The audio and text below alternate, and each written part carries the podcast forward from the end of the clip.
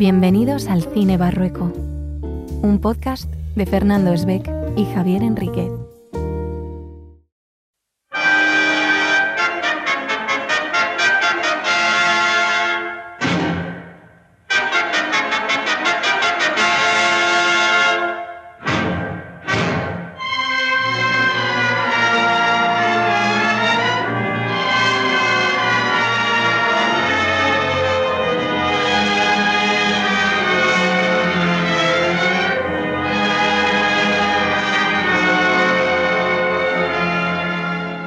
Qué alegría chicos celebrar una nueva sesión de cine barrueco para analizar Tiempos Modernos, película del año 1936, dirigida y escrita por Charles Chaplin, y la sinopsis dice así. Extenuado por el frenético ritmo de la cadena de montaje, un obrero metalúrgico acaba perdiendo la razón. Después de recuperarse en un hospital, sale y es encarcelado por participar en una manifestación en la que se encontraba por casualidad. En la cárcel, también sin pretenderlo, ayuda a controlar un motín, gracias a lo cual queda en libertad. Una vez fuera, reemprende la lucha por la supervivencia en compañía de una joven huérfana a la que conoce en la calle. En este episodio de hoy seguimos saldando cuentas con el cine clásico. De alguna forma ya hemos ido tocando varios palos, El Verdugo, nos hemos ido a Blancanieves también, una película de hace unas cuantas décadas, y hoy tachamos la casilla de Charles Chaplin, que yo creo que era una casilla que teníamos que marcar desde hace tiempo, analizando una de sus películas más conocidas, también más icónicas, y analizando también una figura imprescindible en la historia del cine, un hombre de estos renacentistas que dirigían, escribían, actuaban, tocaba la música, bailaba, lo hacía de todo, un pionero de su época que, insisto, me parecía muy adecuado traerlo a Cine Barrueco. Patricio Cuadra, ¿por qué tenemos que analizar tiempos modernos? Porque no lo han mandado, pero, bueno, aparte de eso, porque pues es, pues lo como has dicho tú, es un, es un icono de, del cine. O sea, y hay que, y además ha envejecido muy bien esa película. Make, Modern Make, Make Escaja, ¿Por qué crees tú que tenemos que analizar esta película hoy? Porque, como has dicho tú hace un momento, Cine Barroco es una fingida democracia. Analizamos lo que nuestro amado director nos impone. Bueno, por esta forma también nos obligamos a ver películas de otras décadas. Sí, a ver, yo creo que es, obligatorio también analizar de vez en cuando o de vez muy en cuando algún clásico para no olvidar las bases de lo que es el cine, que no todo es la espectacularidad y la rapidez de ahora. Yo creo que hoy no hace falta que hagamos una distinción entre apartado con spoilers y sin spoilers. La charla irá yendo y viniendo y también me parece un ejercicio interesante que hagamos que, por ejemplo, como en el episodio de Blancanieves, que hablando de esta película, siendo una de las más importantes de la época, pues que también nos sirva para hablar de otras cosas, ¿no? Porque Chaplin es el inicio de muchas cosas. Entonces, hablar de él inevitablemente te lleva a comentar incluso películas que se están estrenando hoy. Así que si por lo que sea surgen temas, surgen conversaciones que no tengan nada que ver con la película, pues también esto es un camino que podemos tomar. Patricia lo celebra porque sé que no hay otra cosa que le guste más que irse por otros derroteros. sí, suele pasarme. Esto cuando empecé a ir a la radio, eh, em, Maricho lo llevaba fatal porque yo iba, me dice, ¿dónde tienes el guion? Digo, ¿qué, dice? ¿Qué dice usted, señora? Hasta, y ahora ya me, ya, ahora me hace ir ya con un guion como si fuera Hay que abrazar el caos. Yo soy muy partidario de ello, pero bueno. Yo aquí te, quiero y me gustas en la forma de Patricio Unchained, así que por esa parte no te preocupes que aquí tienes eh, pista libre. sí que de primeras me gustaría que hicierais una, visión general, unas impresiones de la película, qué os ha parecido, si era la primera vez que la veíais, si hacía mucho tiempo. ¿Qué, opináis, Patricio? Empieza tú si quieres. Pues la había visto hace una pila de años, eh, la he vuelto a ver eh, ayer para, para el Sarao Oeste. Y como te he dicho antes, yo creo que es una película que envejece muy bien. Porque mm, eh, el estrés laboral, eh, la presión social. Eh, mira, he leído esta ayer, preparando la cosa esta, que te das cuenta que. Eh, sí, perdón. Eh, a ver, yo es que lo llamo la cosa esta porque soy un señor mayor, entonces puedo hacer lo que me dé la gana. Em, entonces, eh, ese, ese, control exhaustivo que le hacen a los trabajadores eh, un poco lo que quiere hacer Amazon ahora con sus trabajadores de poner una pulserita para tenerlos localizados todo el rato. Pues, pues esto, esto es un poco parecido porque hay, no sé si quieres que hablemos ya un poquito de lo que es la película. Sí, hay de, primero es la eh, película y luego en adelante todo lo que surja. Claro, es, es, eh, es mm, bueno, la película está rodada en el momento histórico de la Gran Depresión americana y la película lo que te habla pues es eso, del estrés laboral, de las presiones que tenía la gente en su trabajo y de la pobreza y de todo el entorno social que rodea a esta situación el, protagonista, em, hay, un momento en el que prefiere estar en la cárcel porque al menos está tranquilo y come, que no en la calle, porque ahí va a pasar hambre. Eh, y hay un, hay un punto al principio de la película que, claro, esta película es cine mudo, pero a mí me hace, me sorprende mucho que tiene el único tramo al principio en el que se oye una voz, es la del jefe, eh, ordenando que aceleren la cadena de producción y cuando Chaplin está en el baño, no sé si fumando un piti o descansando un poco, tiene una pantalla que lo está viendo el jefe y, lo azuza para que se vaya a currar.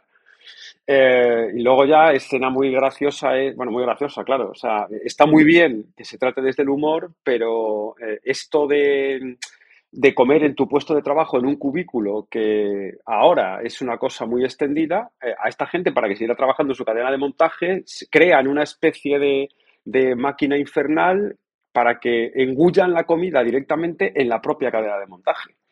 Entonces, em, a mí me parece que dentro de, eh, vale, con, con todo el algodón que le queramos poner ahora a la sociedad, es un reflejo muy claro de, de la sociedad de producción que tenemos ahora en la que en la que lo que se nos lleva es a producir, a producir, a ser multitarea, de que no, que no, que, no, no podemos llegar a más. Y sobre todo el principio de la película, que yo creo que solo por eso casi merece la pena verla, que es eh, ese, ese, ese, río de ovejas, ese rebaño de ovejas que, que sale el principio de la película y justo el plano siguiente es gente saliendo del metro en, en ese, mismo, ese mismo tropel. Que, bueno, los que viven en una ciudad grande a una hora punta pueden ver a toda esa gente saliendo del metro, entrando en él, eh, para irse a su puesto de trabajo o a su casa. ¿Le ponemos una nota, Patricio, a la película? Yo la película, vamos a ver, claro, eh, la vemos desde los ojos que, tenemos nosotros en nuestro tiempo de cine en color, con unos efectos especiales, con unos guiones, con un tal. Entonces, eh, claro, cuesta mucho trasladarse al 36, que me imagino que esto sería una bomba, eh, eh, una cosa, antes de darte la nota, y perdóname, sí me llama, sí ayuda mucho para ese estrés que quiere trasladarte Chaplin, el hecho de que, claro, la película, esto lo controlas tú que eres más técnico, creo que en aquella época se rodaban a 18 fotogramas y ahora se, lo que son las máquinas de reproducción reproducen como a 24, y entonces la película es como si estuviera acelerada todo el rato. Y entonces, para esa sensación de estrés que te transmite Chaplin, eso ayuda mucho, porque está todo el rato como corriendo. También facilita la comedia, ¿no? Ese ritmo claro, acelerado. Sí, sí, claro, claro, ese ritmo también. Entonces, yo le daría un 7, 7 y medio, sí. Perfecto, muchas gracias. Maque, ¿impresiones de la peli o de lo que has podido ver? Pues sin que sirva de precedente, eh, estoy muy de acuerdo con Patricio en todo lo que ha dicho, porque Porque, o sea, las tres ideas fundamentales que, ha comentado es lo que tengo yo apuntado, de hecho, en, mis notas. Eh, lo primero es que no me ha parecido una película, o lo que he podido ver de película, no es una película sutil, la verdad es que va muy a cañón. O sea, ese primer plano de ovejas y seguido eh, la entrada de los trabajadores es como, te vamos a contar esto sin, sin miramientos, tal. Eh, luego, lo de los fotogramas, yo también lo he pensado, que juega muy a favor ese, a lo mejor no sé si ahora lo podemos calificar de fallo, el hecho de que se reproduzca un poco a velocidad un poquito más acelerada de, lo normal. Pero es eso, que juega muy a favor del estrés, de la comedia, de la rapidez que se pretende. Eh, que, se, pretende mostrar o que se pretende, mm, más que mostrar, em, que el espectador tenga esa prisa, que el espectador esté estresado como están en la, en la fábrica. Y luego sí que he pensado, también muy de acuerdo con Patricio, eh, que no solo es que esta película envejezca bien, sino que no envejece, porque realmente mm, las ideas claves siguen estando ahí. O sea, la idea de hay que trabajar rápido para aumentar la productividad. Hoy lo vemos. O sea, y, no solo en, las fábricas, o sea, en las fábricas más manuales o de más maquinaria. Eh, toda nuestra vida ahora mismo es aceleración pura y dura. O sea, es redes sociales. No aguanto más de un vídeo de un minuto. Eh, no puedo estar esperando sin ver el móvil. Mm, o sea, es todo deprisa, es todo para allá, todo para ayer. Entonces, esas ideas o la idea de tengo que mm, mejorar la productividad de mi trabajo o de mi empresa, eh, poniendo por encima del bienestar del trabajador, eliminar la hora de, la comida. Yo, yo he trabajado en un sitio en el que tenías que, lo llamamos loguearnos, en un teléfono, tú marcabas y tenías que marcar cuándo ibas a trabajar, o sea, cuándo ibas al baño que dices, un día que estoy un poco más suelto y tal, no tardo cinco minutos en el baño, igual tardo un poco más. O cuando te ibas a fumar, no es que yo fumara, pero yo me acuerdo de que la entrada de, del curro estaba llenita, llenita, llenita de, de colillas, del estrés puro de la gente. No está nada lejos eso de lo que cuenta la película. Y, no es, y es que es eso, o sea, yo lo he visto, según lo estaba viendo, digo, jolín, es que esto es algo que vivimos hoy en día, o sea, no es una idea eh, es que el título de la película le viene al pelo, o sea, tiempos modernos. E, esas ideas pertenecen a la, a la modernidad de antes y estamos hablando del 36. O sea, perdón, a la modernidad de ahora y estamos hablando de una película que es del 36. O sea, que no, para mí no envejece. O sea, para mí es como si lo hubieran hecho ayer. ¿Y qué nota te sugiere? Pues una buena, como siempre. Yo le, le voy a poner un 8 porque no la he terminado de ver, tengo que confesar, entonces no sé cómo termina.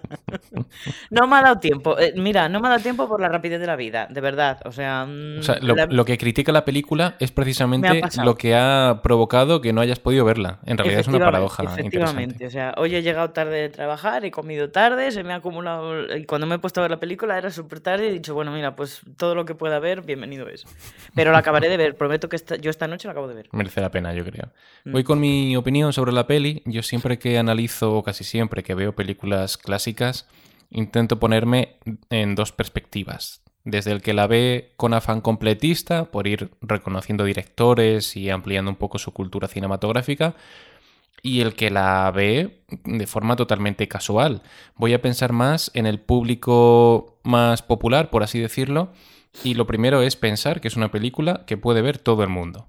Así como hay directores que tienen películas más arduas o películas ya muy antiguas que cuesta ver a día de hoy, yo creo que si hoy te pones tiempos, tiempos modernos y haces un poquito de ejercicio mental para adaptarte a la época, es una película que vas a disfrutar. También por eso creo que es una película que ha durado hasta hoy. También pienso que las que nos han llegado hasta hoy y las que son consideradas obras maestras lo son porque hoy en día se pueden ver y las que no pues han ido cayendo por el camino. Dicho esto, es una película muy entretenida, yo creo. Como tiene ese tono de comedia, ese tono de crítica y el carisma inmenso de Chaplin, pues es una película que se pasa bastante rápido, te lo pasas bien y no paran de suceder cosas, que es lo que uno le pide a una película para que le entretenga, ¿no? ¿Vale? Es una película de cine mudo, es una película en blanco y negro, pero aún así, al espectador más casual de cine barroco que nos esté viendo u oyendo, es una película recomendable. Hoy no estamos hablando de alto cine, de cine intelectual, estamos hablando precisamente de un cine popular que trabaja de tal forma que acaba siendo arte elevado sin tener que recurrir a tretas muy especiales o a intelectualismos.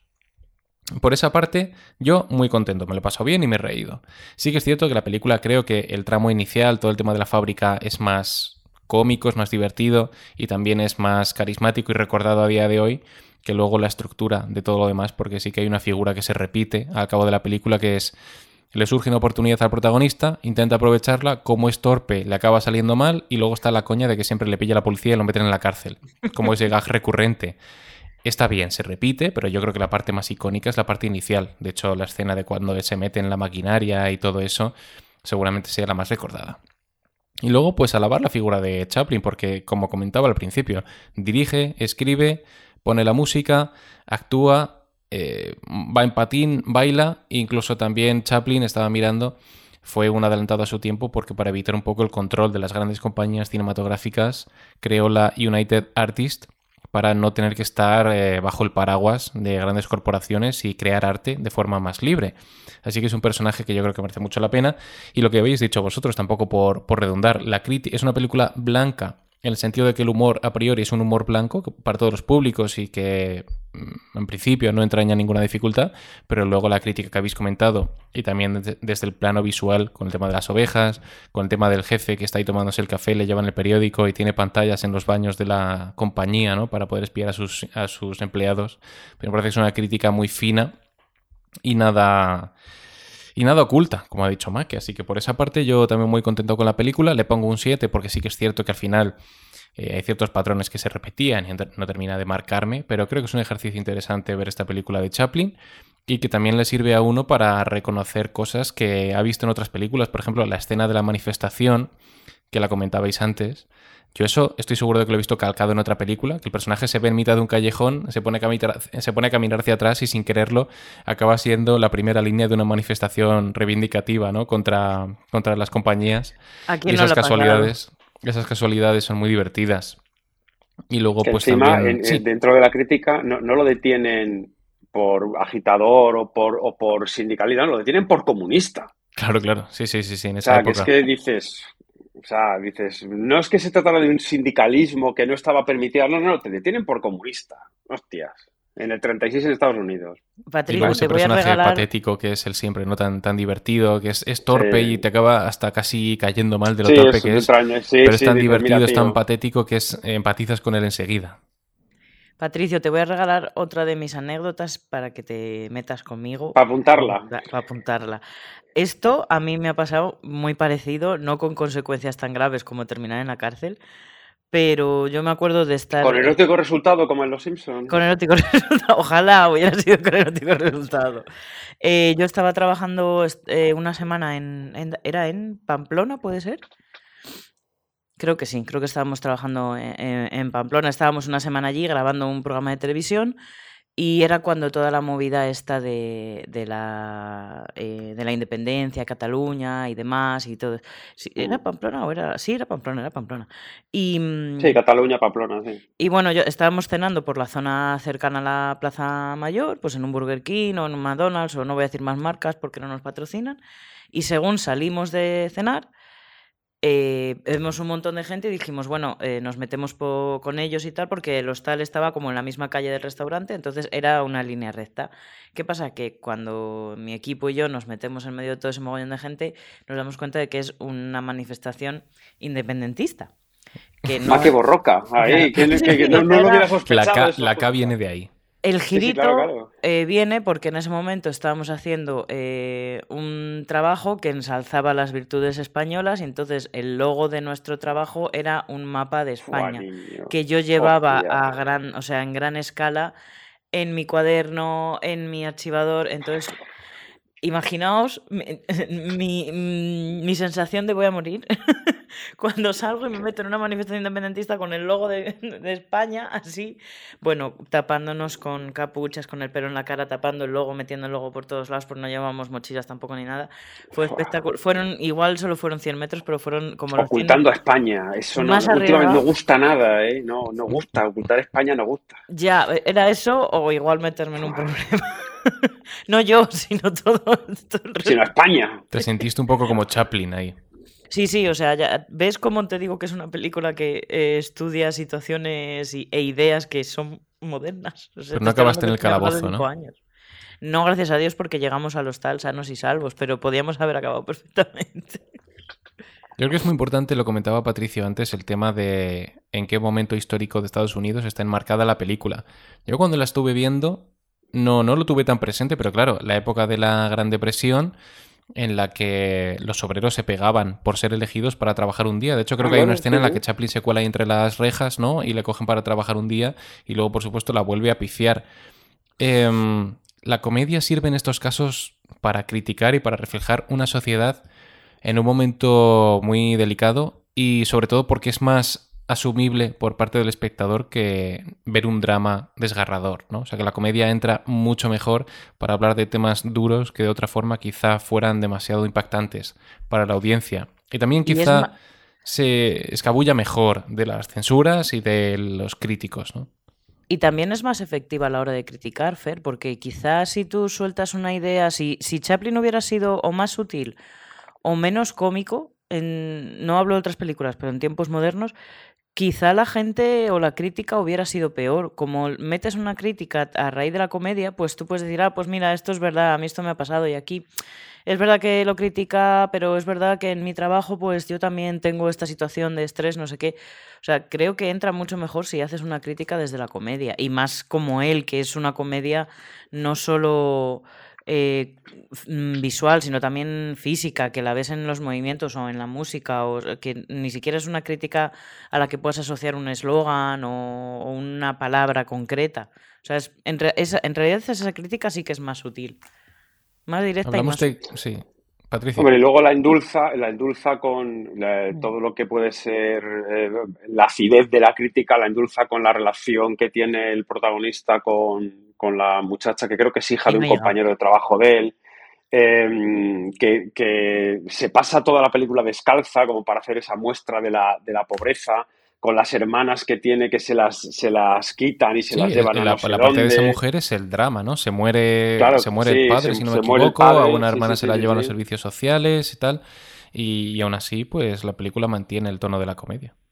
Ojo que se llama La Golfilla, aquí la amiga. Sí, sí, La Golfilla, exactamente. que luego encuentra trabajo de bailarina allí y tal, pero que me hace gracia porque hay una escena en la que Chaplin se supone que trabaja de, creo que es vigilante o guardia de seguridad de unos grandes almacenes entran él con la, con la novia, es que no sé el nombre de la actriz, perdón, entonces entra con, la muchacha en los grandes almacenes y ella sigue descalza, o sea, se pone un abrigo, se mete en una verdad, pero sigue descalza durante todo, durante todo ese, eh, el, el rango ese de escenas que hay, o sea, todo el rato allí. Y qué bonita esa escena del, del, centro comercial, ¿no? Cuando atracan y los que atracan son compañeros de él de la fábrica. y cómo cambia la escena, porque al principio es una escena de temor en la que tú temes que al personaje le pueda pasar algo y cómo cambia en cuanto se descubren las caras, ¿no? Qué divertida es esa parte que bien hecha está.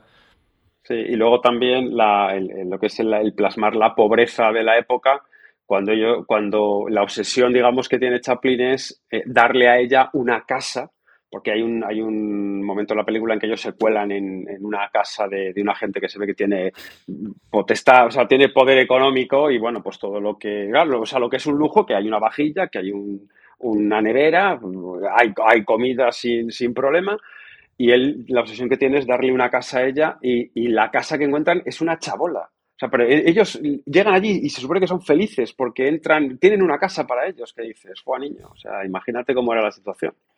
Luego tiene la parte esa del final del buenismo, de pero juntos podremos conseguir lo que queramos, que digo, bueno. Sí, yo creo que ahí esa parte esperanzadora es para que, sabemos que los finales felices funcionan mucho mejor a nivel emocional y a nivel popular que los finales tristes. Y tú esta película has estado criticando un sistema explotador y durante todo el trayecto de la película a los personajes no les ha ido a bien, si la película acaba mal, pues la comedia lo es menos, ¿no? Y si tú pones un final esperanzador en el que ellos caminan por la carretera como diciendo, tendremos otra oportunidad, seguro que nos va bien. Yo creo que termina la peli y te quedas un poquito más a gusto contigo mismo.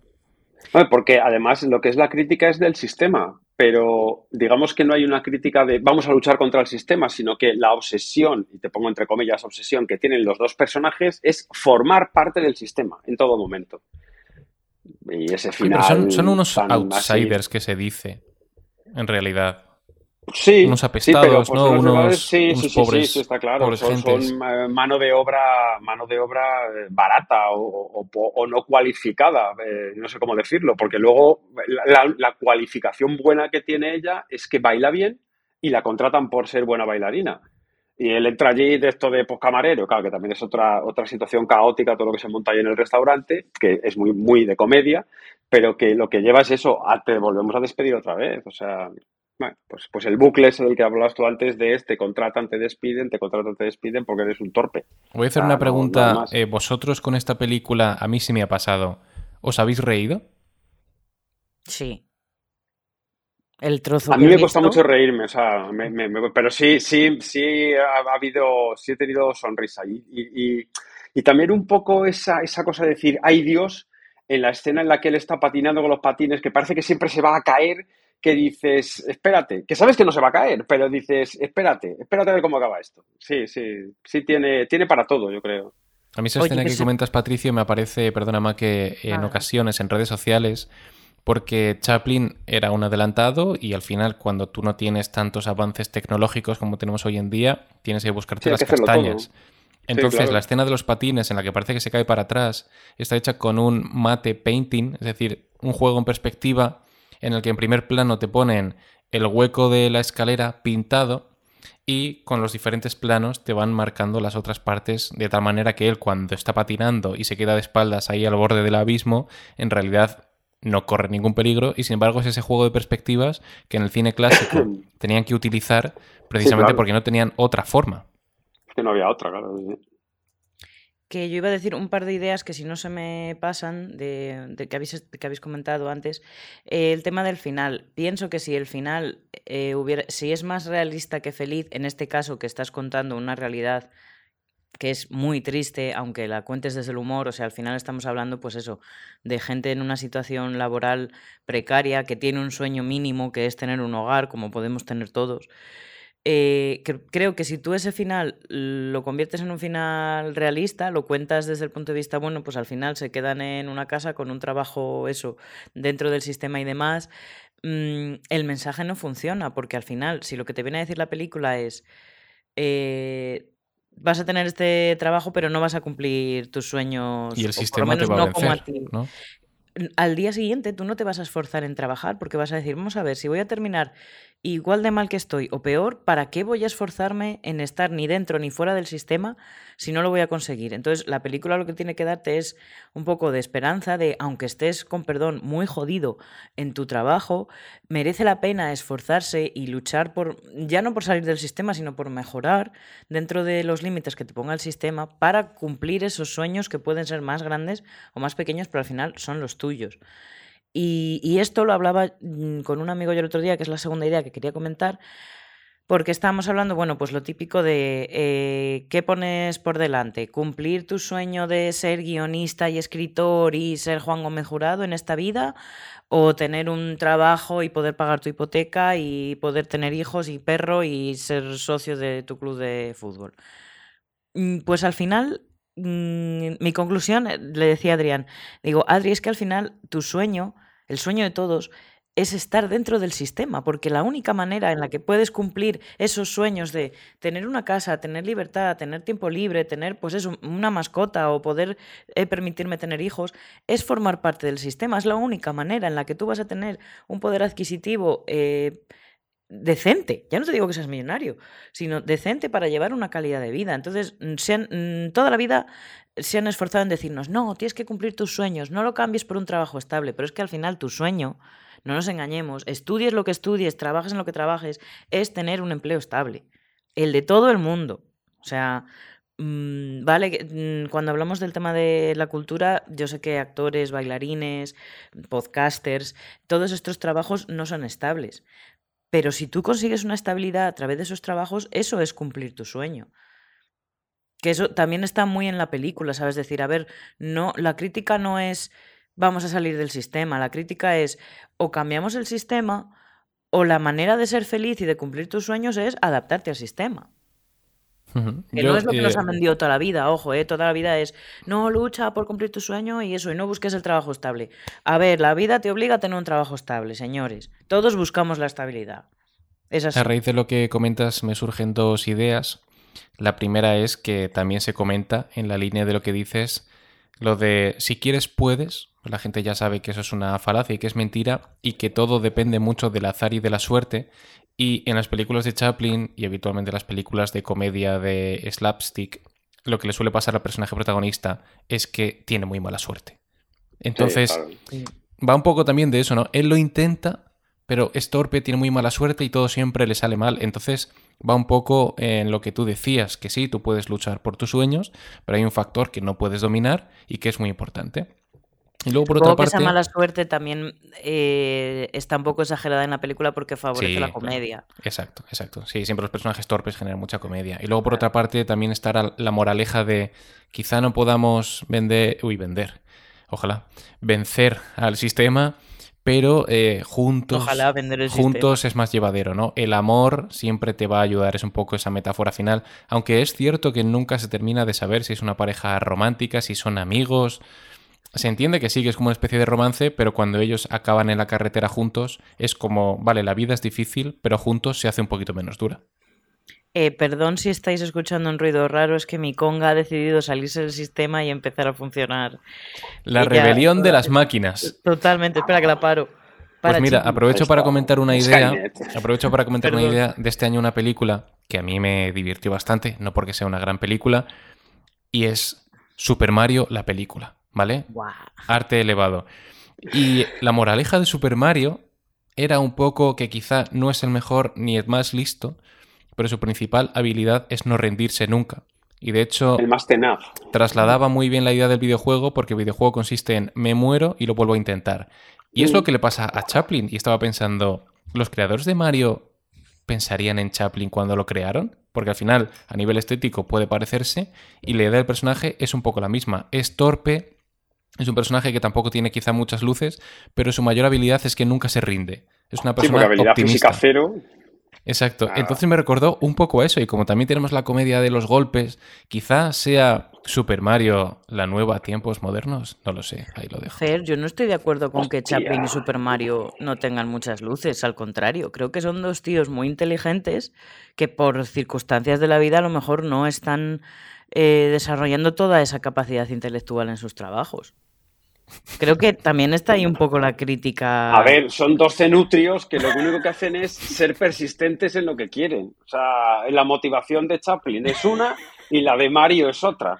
a ver, la no, de, Mario, digamos, es más sexual y la de Chaplin pues sería más pragmática, no sé. En el juego no sé, pero en la peli Mario no parece un chico. En, a ver, Chaplin sí parece una persona quizá con menos joder, no quiero decir tontín, pero menos capacidades intelectuales a lo mejor, pero en la peli de Mario, en la última, a mí Mario me parece un tío súper inteligente. No, no, vamos a ver, no, no, no. El tema, el tema de Mario, el tema de Mario. Eh, Se ha quitado la gafa Patricio, cuidado. Claro, cuidado. Mario está todo en su cabeza. O sea, Mario se cree que consigue las cosas que supuestamente consigue porque es todo a base de setas, que esto es todo lisérgico y Mario tiene un colocón de cojones y se cree que, ¡ay, he llegado aquí! No, no has llegado a ningún sitio, tío, mierda. Lo que pasa es que está con un pedo encima que no ves. O sea, eso lo tenemos que Chaplin también, cuando en la escena de la cárcel, cuando tenemos la cocaína a mano sin querer, también claro, la, la, escena de la cocaína. Ostras, cuando yo la vi, me chocó esa escena, ¿eh? De, ostras, sí que es cierto que no se, no se explicita lo que es, pero el espectador adulto se da cuenta de que no son polvos mágicos. No, ¿Cómo que no se especifica? Sí se especifica. Llega el tío allí, sí, sí venimos a detener a un tío que ha metido cocaína en la cárcel. Ostras. Y luego sale el tío con polvo blanco. en la cárcel. Y el tío se empieza a rascar así como el bigotillo, ¿no? Sí, sí, sí, sí, porque la echa en la comida y luego, sí, claro, o sea, sí, sí, sí, queda, queda bastante video. O sea, la moraleja puede ser que la cocaína te ayuda a superar tus problemas. Por supuesto que sí, claro. Ayuda. Y, la, y, la, y, las setas lisérgicas, en el que si eres, si eres un, un italiano chiquitillo con bigote, te vale también la seta O sea, que molaría que en las cajas sorpresa de Super Mario hubiera directamente ya fardos de cocaína directamente, ¿no? Molaría que en las cajas... la versión gallega. Pero qué divertida la escena esa de cuando, cuando se enfrenta a los reclusos. ¿No? Que está el tío encocao cuando lo de. Sí, claro, claro, sí, sí, sí. Eso es, eso es cuando eh, em, consigue librar el, el, motín. Sí, no. claro. Sí, sí, eso es cuando, encierran, al guarda y él los vence y lo libera. Y es cuando precisamente le ofrecen, por haber sido heroico, salir de la cárcel y él dice que está muy a gusto. Indulto ese, claro, claro, que le dan en la hoja esa de que contrate a este hombre que lo recomiendo yo por, por mis narices. Sí, sí, que se pasa la vida. Sí, pero claro, es eh, pues lo que estamos hablando. Eh, Chaplin se enfrenta a eso gracias a la cocaína y Mario se enfrenta a todo lo demás gracias a las cuestiones lisérgicas de las setas que, que, coge. O sea, al final todo nos lleva a la evadirse de la vida real mediante las drogas. Siguiente sí, correcto. Vamos a pasar. No, yo quería, estaba pensando que lo que convierte a este personaje y también a Super Mario, por ende, en un personaje universal, es que es un personaje que es como un folio en blanco. Como Franco. No, no sé, perdón, perdón. ¿Por qué no? ¿Por qué no? el caso, que tú cuando, cuando tú tienes un folio blanco, tú puedes depositar sobre él lo que tú quieras. Es un personaje que es lo que tú desees que sea. Lo único que tiene es que es tenaz, como decías Patricio, pero es un personaje que no se molestan en definir sus acciones, sí que lo definen un poco, son acciones muy azarosas y muy ligadas por la situación en la que está metido, pero es un personaje del que no te creas que te dicen de dónde viene, a dónde va, sino que es como una especie de monigote, y la película en cierto modo no deja de ser una película de animación. Hay golpes, hay situaciones de comedia, es un personaje totalmente blanco para que tú pongas la película y ya seas niño, adulto o anciano, enseguida reconozcas a ese personaje, no tiene un gran trasfondo dramático y esa es la brillantez del personaje de Charlotte que utilizan otras películas. Sí, claro, vamos a ver, nosotros porque estamos aquí analizándolo, que si la crítica social, que si la madre que me parió, pero la película es todo un despropósito. Como lo contratan en una de las fábricas y no me digas cómo, porque es que no sabría decírtelo, el tío, que el supervisor que le está enseñando acaba dentro de los engranajes de la máquina allí metido el hombre que dices, ¿cómo hemos llegado aquí? O sea, esto aquí, ¿cómo hemos llegado? Y, es todo una, una, una, concatenación de circunstancias que dices, esto, esta locura, ¿cómo estamos aquí? Entonces, sí, tiene ese, pues, lo que estamos hablando de ese humor blanco completamente, de, situaciones absurdas, de golpes, y, luego visto ahora con la aceleración de la imagen, pues, pues se te junta todo, claro. Me sorprendió también a mí que arqueé un poco la ceja en la escena en la que él adquiere el tic de enroscar las tuercas, ¿no? Ah, sí. Que él se sale y empieza a enroscar cosas. Y aparece una señora con, dos, con un peto, ¿no? O con un vestido con dos botones a la altura del pecho. Y visto hoy, a ver, fueron cinco segundos, pero arqueas la ceja diciendo, ¿va Chaplin persiguiendo a una señora con dos herramientas para enroscarle los pezones? ¿Es lo que está haciendo Chaplin? Y la respuesta es sí. Sí, pero como Yo Chaplin pensé, ese aura de, artista, de, canónico y tal, claro, esto se lo debemos hacer a Benny Hill y decimos la mierda que veíais antes, ya, ya, ya, bueno, perdón, cuidadito, ¿eh? O sea que, sí, sí, tiene, tiene esos, esos chirríos que dices, hostia, esto. Sí, pero bien, el hombre tiene ya el tic ese, pues, pues pasa. A ver, yo lo pensé, pensé también cuando la vi, dije, esta escena me está haciendo gracia porque además es muy, según ves a la señora con los pezones botones, dices, sí, es muy evidente, porque encima tiene forma de tuerca los botones, o sea... Y, pensé, hoy no se podría rodar, pero también, bueno, es mucha comedia. O sea, yo me reí o sea, que no, tiene maldad ninguna, pero que dentro del tono que tiene la película, que es un humor totalmente blanco, que aparezca una broma mínimamente sexual, a mí no me incomoda, pero sí me resultó ligeramente distinto a lo que estábamos viendo. Aparte que es una broma que repite. Pero, pero ves, ya estamos con que. Mira que es blanca la película. Esa broma, si la hiciéramos ahora mismo en 2023, chirriaría mucho. O sea, sería de esta de. Mm". Claro, y entonces mm, son de estas cosas que dices.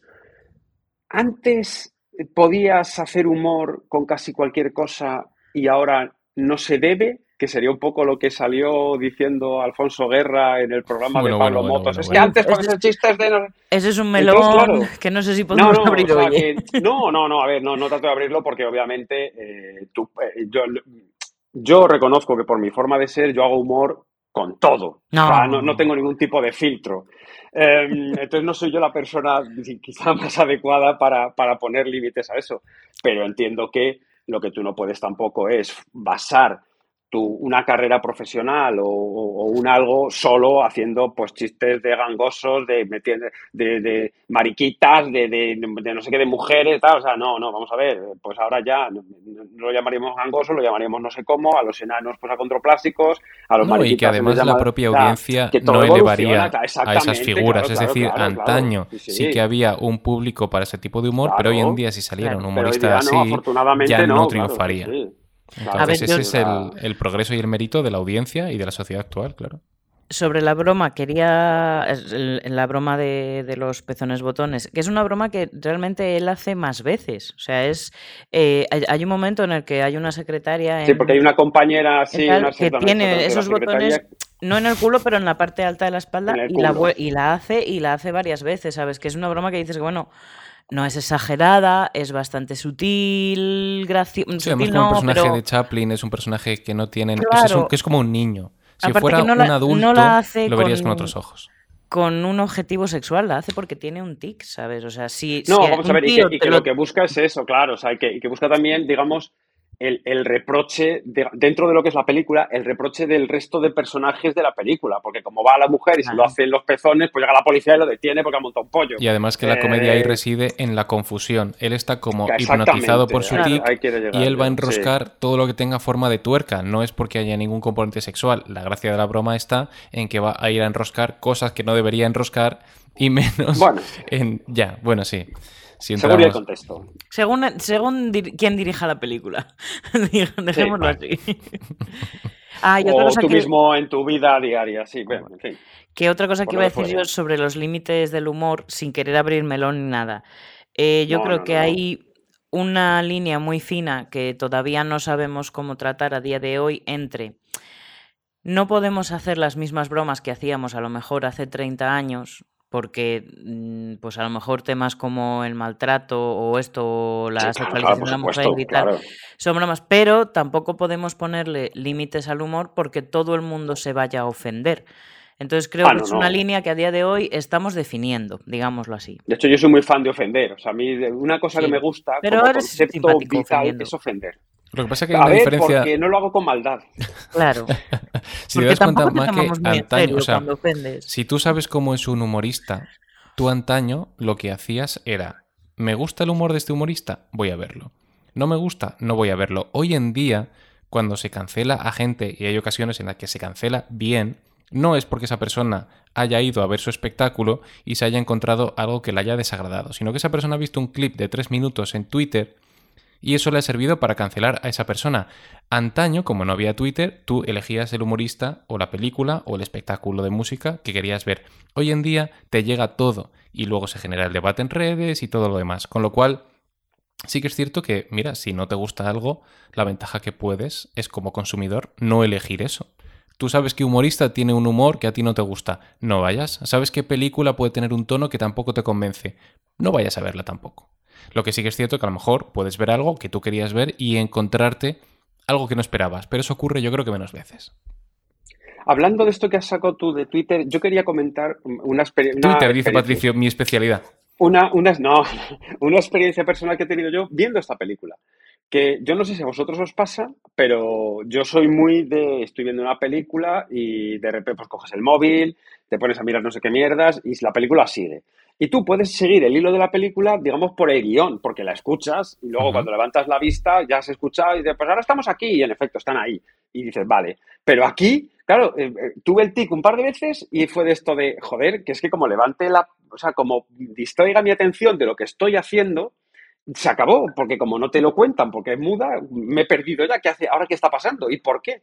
Entonces, eso también, a mí, eh, lo, he hablado esta tarde con, con una amiga, le decía yo, es que claro, también te hace ver un poco que hemos perdido la capacidad de concentración eh, a cuenta de, pues esto, pues a ver, yo en este caso del móvil, pero de, por otras 20.000 circunstancias. O sea, y dices, es que los 88 minutos que dura la película tengo que estar pendiente de la película, que tampoco es un esfuerzo de la hostia, que no es ni hora y media pero tengo que estar pendiente de la película porque si no, mmm, me es un tema que no es ni hora y media y ni aún así Maquela ha terminado. Pero Patricio, hay una diferencia que la vida. antaño... o sale eh, Antaño sí que la podías ver en casa, pero las películas estaban hechas para ver en el cine. Antaño no había móviles, entonces en el cine o te vas de la sala o te vas al bar o te tragas la película. Hoy en día en el cine, lamentablemente. de la sala la gente que usa Hoy en día, lamentablemente, hay, gente que usa el móvil en la sala, pero sí que es cierto que yo noto, y lo hablaba Rodrigo Cortés, una reverencia distinta hacia lo que estoy viendo, si lo veo en mi casa o si lo veo en el cine. Porque el cine tiene claro, esta yo en mi casa aura sí tengo esa tendencia. Claro, yo en, mi casa yo cojo el móvil tal. Yo cuando voy al cine cojo, yo llevo el móvil, lo pongo en modo avión, me lo guardo Entonces, y me veo no es tanto, exacto, son las tendencias actuales del modo de consumo y en casa, de una forma o de otra, respetas menos lo que tienes delante. Yo cuando voy al cine respeto la película que voy a ver, le presto mi atención, si no me gusta, ya luego lo comentaré con gente, diré que no me ha gustado la película, pero yo la película la respeto. Cuando estoy en mi casa, estoy en chándal, estoy en calcetines pues y estoy tirado en el sofá y la respetas menos. De todas formas... Y la paro porque me voy a hacer un pis y la vuelvo a encender luego y eso en el cine pues o te, aguantas o, te pierdes el cacho que te has ido por ir a mear. Yo, por ejemplo, que sabes que a mí me cuesta mucho el salir de casa, eh, cuando dicen tal película, las tenemos en plataforma, digo, hola, qué bien. Pero, pero claro, cuando es esto de solo en cines, que ahora te dicen solo en cines como si fuera una excepcionalidad. y ya dices, ¡fua! Pero vale, vas a verla y forma parte de, lo, de eso que tú dices, de, de, esa liturgia de me tengo que vestir, tengo que salir de casa, tengo que ir a un sitio que comparto con más gente y tengo que estar ahí quieto y callado pendiente de lo que estoy viendo, no haciendo el gañán de me levanto, el móvil, ahora voy a poner unas palomitas, el helado, la madre que me parió. Sea, Perdona, que dime, hija. No, que de todas, de todas formas, eh, también os digo que depende de cómo consumas en, en, casa, no cocaína, sino... Yo soy muy de consumir en casa. Sí, yo, bueno, yo no, pero... si hay lugar para hacerlo, mejor que en tu casa. Este, nos está quedando un podcast muy pro drogas, luego hablaremos de está quedando Está quedando un podcast fenomenal. Yo os lo digo porque yo en mi casa, por ejemplo, eh, utilizo el Google Chromecast para enviar contenido desde mi móvil a la televisión y verlo mejor. Pero en casa de mis padres, por ejemplo, que tienen una televisión mejor a la mía, por lo que sea, eh, no necesito usar el móvil porque puedo directamente en la televisión elegir la plataforma. Entonces, en casa de mis padres no tengo por qué tener el teléfono conmigo cerca. Y cuando me surge alguna duda, que a mí lo que me pasa es que viendo películas a lo mejor me surjan dudas de, uy, este actor de qué me suena, uy, eh, esto dónde está grabado, uy, tal.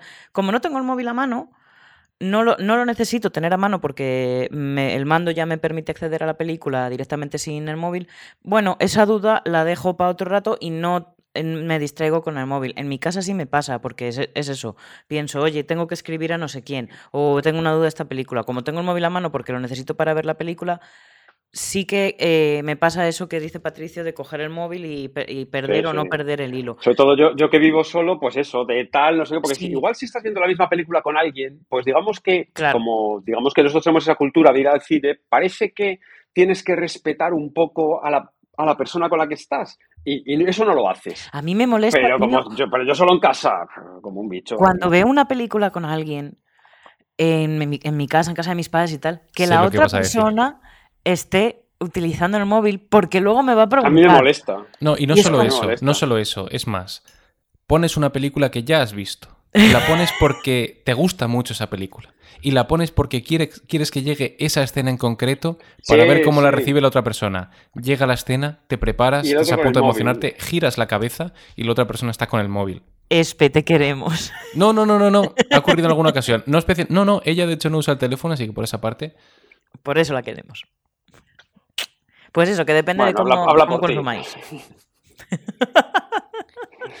Eh, venga, vamos a avanzar un poquito. Vamos con el apartado de escenas favoritas.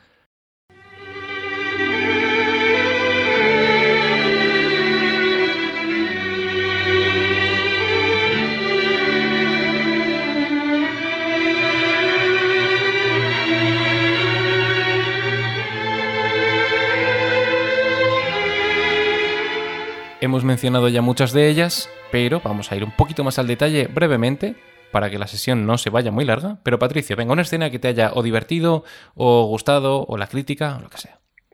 Eh, yo te voy a poner tres. La de las ovejas que he comentado al principio, que me parece. O sea, es una, yo creo que eso es. Te abre ya de. Vamos a hablar de esto. O sea, no, no, no, no quiero usted que piense. Esto es lo que le vamos a contar.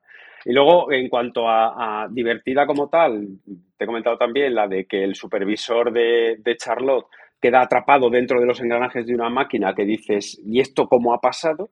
Y luego, como también crítica, crítica ácida, eh, todo lo que es la secuencia de escenas de la máquina esa de alimentar al obrero para que no abandone la cadena de montaje, que, le mete la comida en la boca y el, Cristo que se monta con las piezas, que se las come, las escupe, tal. O sea, eso todo me parece muy... Para mí son de las, las más divertidas, luego lo del el patinando y tal, pero sí, yo creo que serían esas tres. ¿Qué? Yo tengo dos también brevemente. Eh, la primera, eh, cuando eh, Chaplin está en la cárcel y consume cocaína accidentalmente, porque cuando tiene que volver a la celda va dando vueltas me parece un detalle cómico súper sencillo, pero es que me recuerda a mí cuando saco al perro, ¿sabes? Eh, cuando consumía cocaína. También. cuando saco al perro con cocaína ya es la leche. No, mamá, no escuches esto que es mentira. No, pero pues, ese detalle cómico me, me, gustó mucho. Y la de los botones pezones, tío. Es que aunque hoy fuera mínimamente cancelable, me parece incluso aunque tenga ese toque de humor sexual, humor tan blanco y tan sencillo, es que me reí mucho. O sea, en ese momento dije, va a pasar, o sea, le va, a apretar los tuercas a esta señora. Esas dos me hicieron mucha gracia. Yo me quedo con la de la comida, por supuesto, la máquina del infierno. Sobre todo el momento en el que más me reí fue con la mazorca de maíz. Cuando empieza a girar y se le van las revoluciones, que digo, se le salta algún diente a Chaplin al final, ya verás. Y esa parte está muy divertida, que luego el que la está ajustando pone una tuerca y luego la máquina gira y le da la tuerca de comer o algo así. Toda esa confusión está muy divertida. Y luego la escena del banquete final, cuando va con el, con el pato, ¿no? Y lleva el pato y empieza la gente a bailar, se le queda el pato enganchado en la lámpara. Esa parte es divertidísima que hace como si fuera un jugador de rugby con el pato que el otro lo quiere emplacar allí. Es, muy gracioso. Sí, sí, sí, sí.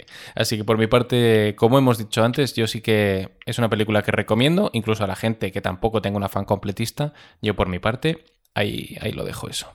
Y chicos, esto ya se encamina hacia su final. Si tenéis alguna cosita que decir, eh, no, luego. en Twitter. luego, luego, luego en, el, en el post. que nada, que un placer con vosotros una vez más y que muchas gracias por haber contado conmigo para este salado apagamos las luces del cine barrueco. Patricio se ha despedido antes ya de yo iniciar la fase final del programa, pero bueno, siempre un placer tenerte Patricio, muchas gracias por hacer el esfuerzo de ver estas películas un poquito más antiguas, pero que disfrutamos verlas y disfrutamos comentándolas. Y también muchas gracias a Maque Escaja. En esta ocasión no has podido verla entera, pero yo sé que tú eres una fan aplicada y que en esta ocasión, pues como a Super Mario te damos una vida más, pero en la siguiente no se te va a perdonar. Yo prometo que ahora cuando apaguemos el podcast me ducho y termino de verla. ¡Fua, niño! Arréglalo. Oye, eso, también en la, parte, en la parte pro del programa, si pagáis la suscripción premium, accedéis al, pro podcast, en el que Patricio hace chistes impropios y Maque se ducha. Mientras Maque se ducha y se frota. de verdad, mamá, no escuches este podcast, por favor. Pero eso es solo para premium. Suscripciones premium. Ay, Dios, mío. Pues un placer, chicos. Gracias, queridos oyentes, por estar ahí una vez más. Lamentamos que hubiera dos sesiones de antesala continuas, fue por temas de agenda, pero nosotros nuestra idea es seguir continuando con una sesión principal, una sesión de antesala y así en adelante. Muchas gracias por todo, un saludo. Que vaya bien. Besito.